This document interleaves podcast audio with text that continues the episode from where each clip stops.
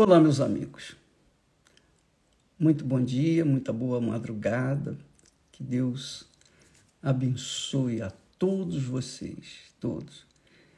Olha, o que eu passaria para os meus filhos, eu tento passar para cada um de vocês que participa da nossa live, que participa desta transmissão, porque eu sei, eu sei, eu posso avaliar os problemas que muitos estão enfrentando na sua própria vida. Problemas espirituais, problemas emocionais, problemas de saúde, problemas de econômicos, problemas familiares, enfim, N problemas. E eu creio, eu creio que só existe uma solução para todo e qualquer problema. Só existe uma solução. E é isso que eu quero passar para vocês. E é o que nós temos passado para os nossos filhos. Só existe um único poder capaz de mudar a situação da gente. É o poder da fé. Jesus falou isso. Tudo é possível para aquele que crê, ou seja, que tem fé, que crê na minha palavra, em outras palavras. Tudo é possível para o que crê. Doutra feita, o texto sagrado diz: é impossível agradar a Deus sem fé. Impossível. Não há como você agradar a Deus sem fé. Agora, o que, que é fé, o bispo? O que, que é fé? Eu, eu sou da igreja, eu sou da igreja A, B, C, eu tenho a minha fé na minha religião, enfim. Fé, amiga e amigo, ponha na sua cabeça uma coisa: fé não tem nada a ver com religiosidade. Fé não tem nada a ver com cumprimentos das, das, dos dogmas, das doutrinas dos homens. Fé não tem nada a ver de você praticar uma determinada religião. Não, não, bispo, não. Se isso fosse fé, sua vida seria uma maravilha. É verdade ou não é? Porque você é uma pessoa fervorosa. Você sempre foi fervorosa e, no entanto, sua vida está assim, do jeito que está. Fé, amiga e amigo, que é a palavra-chave para que cada um de nós venha resolver o próprio problema. Fé é crer que Deus fará aquilo que prometeu que faria. Só isso. Então, então bispo, me diga aí o que, que Deus o que, que Deus falou que, que eu tenho que crer para acontecer? A Bíblia está cheia de promessas. Quando você lê a Bíblia, você vai encontrar N promessas para todos os que têm juízo, que querem resolver os seus problemas pessoais. Veja só, veja só, a coisa é tão forte, tão forte, tão forte, que às vezes a pessoa é, não, não se dá conta da grandeza da fé. Veja só, Deus fala: o justo, o meu justo, terá vida, terá vida pela fé. Se retroceder, olha só, se retroceder, quer dizer, se voltar atrás, se deixar de andar pela fé, de viver pela fé, de fé em fé, então nele já não me compraz a minha alma. Então, eu quero que você saiba que fé é crer naquilo que Deus que Deus prometeu. Só isso com, com essa arma, com esse poder em mãos, você tem poder para resolver os seus problemas. E eu posso falar isso com você. Eu posso falar. todas as minhas lutas, toda a minha vida foi de lutas, lutas por dentro, por fora, lutas de todos os lados. Nós enfrentamos leões, tigres, Golias. Nós temos enfrentado muitos Golias, muitos, muitos Golias. Mas qual é o segredo? O segredo é que Deus falou: Eu sou contigo. Isso é a promessa dele para os que são com ele. Eu sou contigo. Não temas. Não temas, eu sou contigo. Quando você absorve esse pensamento, essa fé, absorve essa mensagem de Deus, então você fica tranquilo, tranquila. Eu sei o que muitos têm passado.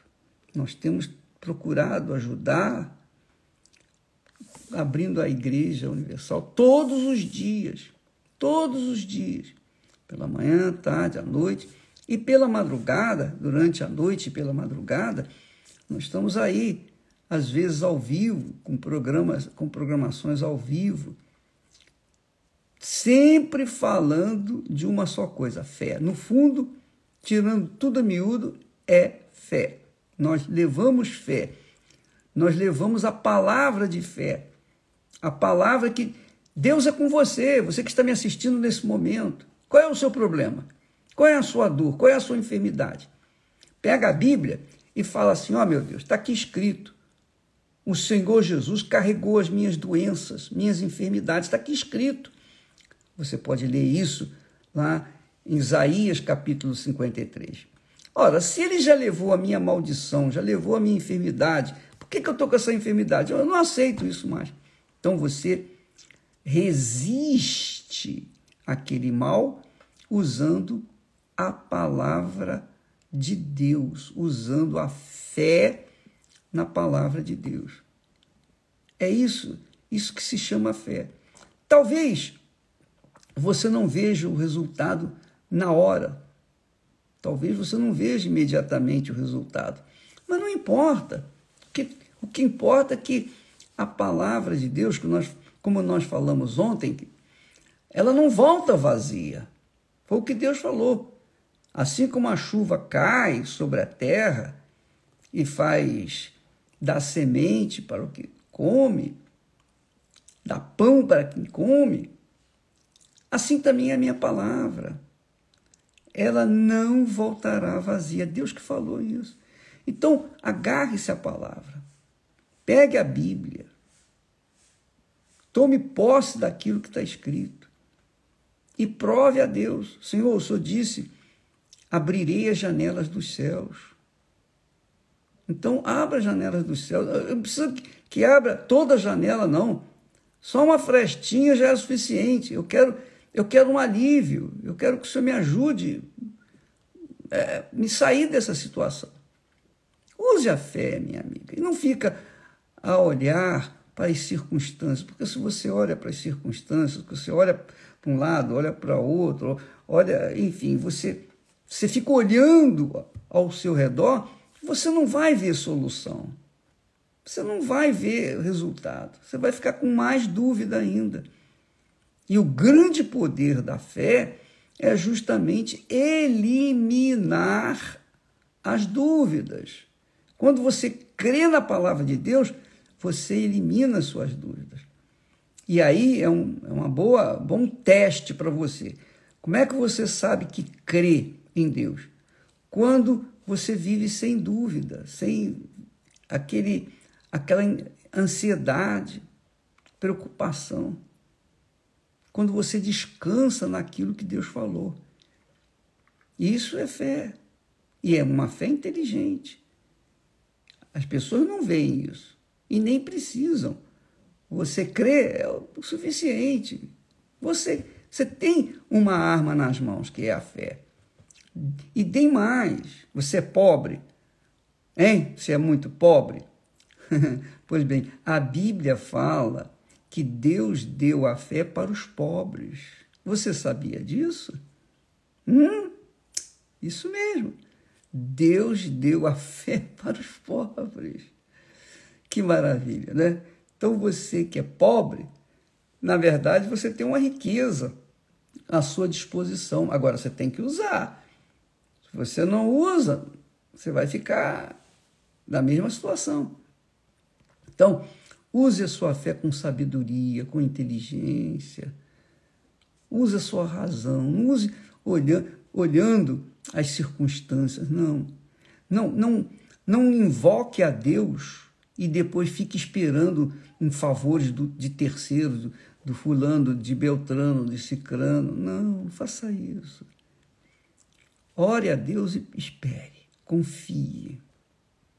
Porque Deus se agrada daqueles que creem dessa forma. Às vezes você vai na igreja, você faz novena, quarentena, jejum, mas não confia. Aí fica difícil de Deus vir ao seu encontro, de Deus responder à sua necessidade. A necessidade que a gente tem depende do poder da fé. Oh, meu Deus, está aqui esse problema. Então, eu peço que o Senhor dê uma solução. Eu não sei o que eu vou fazer. Eu estou, eu estou perdido. Eu estou parecendo um cego no tiroteio, no meio do tiroteio. Eu não sei o que fazer. Então, eu peço em nome do Senhor Jesus. Segredo, hein? Em nome de Jesus, quer dizer, na autoridade de Jesus. Em nome de Jesus, nos méritos de Jesus. Eu peço que o Senhor me livre dessa situação. E confie, espere, aguarde. Porque Deus, ele não é mágico. Ele não vai dar um clique nos dedos e fazer uma mágica na sua vida, não. Ele aguarda que você confie nele. Confie. Espere. Aguarde. Você vai ver o resultado. Aí vem aquele incrédulo, aquela criatura que já está acostumada com a Bíblia. A Bíblia está na ponta da língua mas não é praticada. Ele diz assim: Mas, Abir, eu tenho feito isso há 10 anos, há 15, há 20 anos e não aconteceu. E daí? E daí? Porque não aconteceu, Deus não vai cumprir a sua promessa? Porque está demorando a solução, Deus não vai cumprir a palavra dele? Não, minha amiga, negativo. Olha para o passado. Israel tem muito a nos ensinar. O povo de Israel ficou 430 anos escravo no Egito, mas havia uma promessa de Deus para ele, de uma terra prometida. Depois de 430 anos, Israel veio a possuir a terra prometida. Quer dizer, mas o bispo, aí eu vou morrer. não, não vai morrer. Você pode ficar tranquilo. A promessa vai se cumprir desde que você se mantenha nessa confiança. Você usou a fé para pedir, para clamar, para expor sua necessidade e tem usado a sua fé para esperar. Isso se chama confiança. E essa confiança é que faz a diferença. Tá bom? Amanhã estaremos de volta aqui e não se esqueça do jejum pelo direito. O direito de viver uma vida direita. O direito de viver uma vida direita, correta. Você é o nosso convidado. Você que vai fazer o jejum, prepare-se. Já, você já deve ter determinado, programado o horário que vai fazer o jejum, né? Pois é, eu também estou já me preparando. A partir deste domingo, o jejum direito pela direita. Tá bom? Deus abençoe em nome do Senhor Jesus Cristo. Que Ele abra o seu entendimento para você, então, poder é, obedecer, praticar sua fé em nome do Senhor Jesus. Amém. Deus abençoe e até lá.